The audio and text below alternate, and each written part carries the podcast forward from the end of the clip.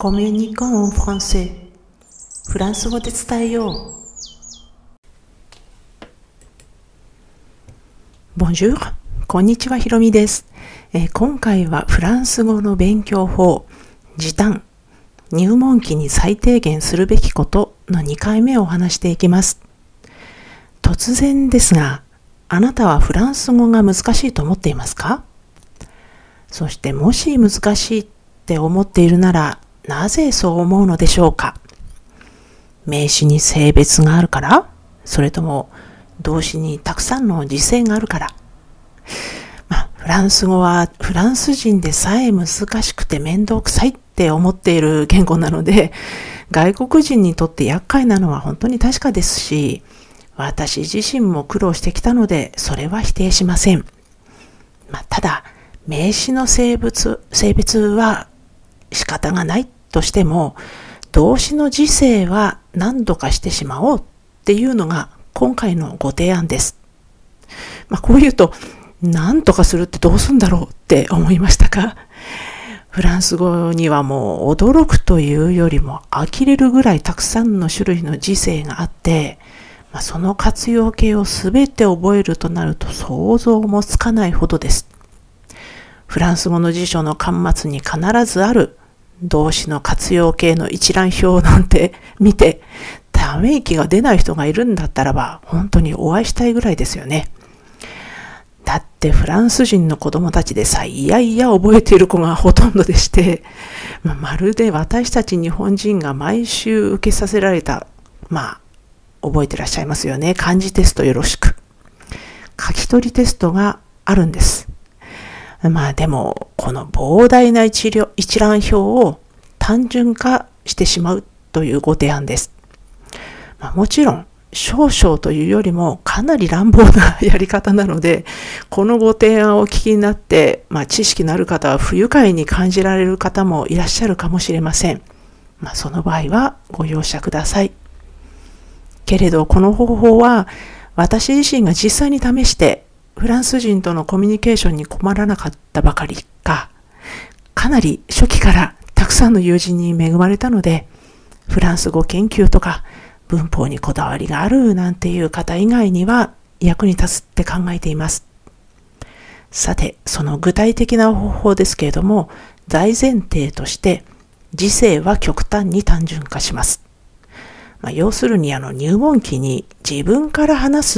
っていう時に使うのは、まあ、相手から使われるっていうのはまた別ですけれども、自分から話す時に使うのはもう3つだけです。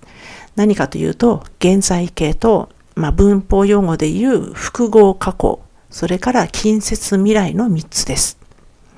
まあ、フランス語を全く知らない方は、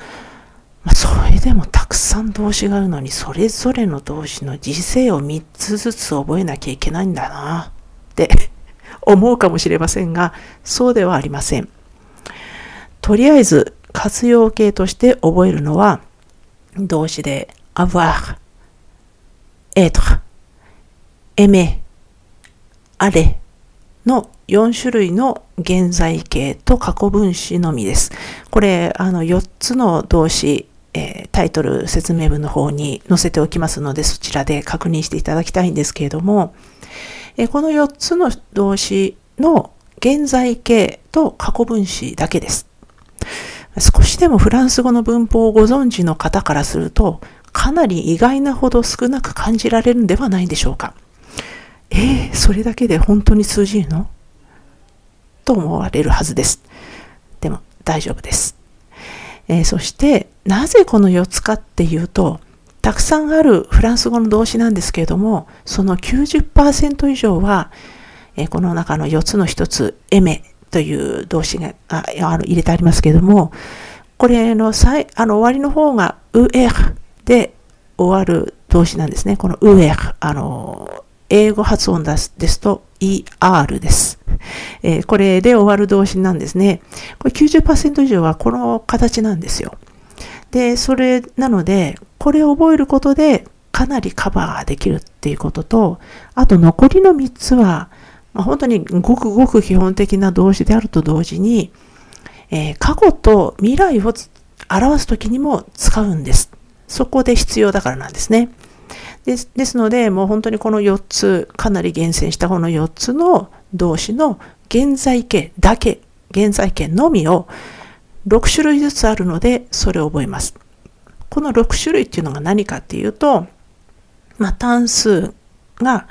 一人称、二人称、三人称。つまり、一人称が私、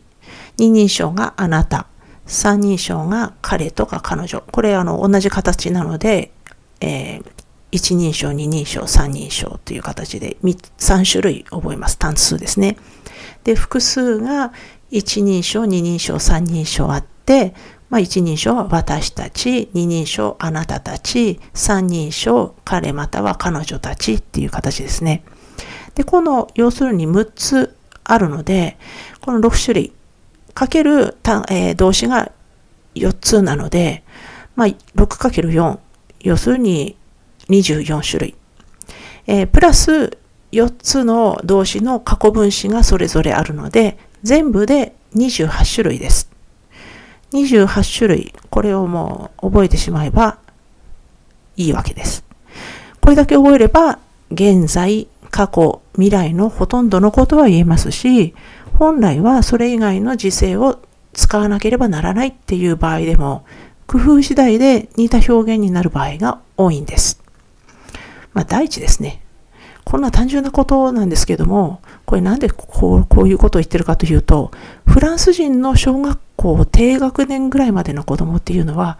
ほぼこれだけで会話をしていますし、大人でも一番使う時世がこの3つなんですね。まあ、下手にあの最初からたくさんの時世を覚えても使いこなせないよりは、これだけってもう決めて、まあ、覚えて使いながら、まあ、単語、まあ語彙の、語彙ですよね。そういう数を増やしていく努力をした方がはるかにお得です。まあ具体例に関しては近い将来1フレーズずつご紹介する回を設けていきますので、おたしお楽しみに。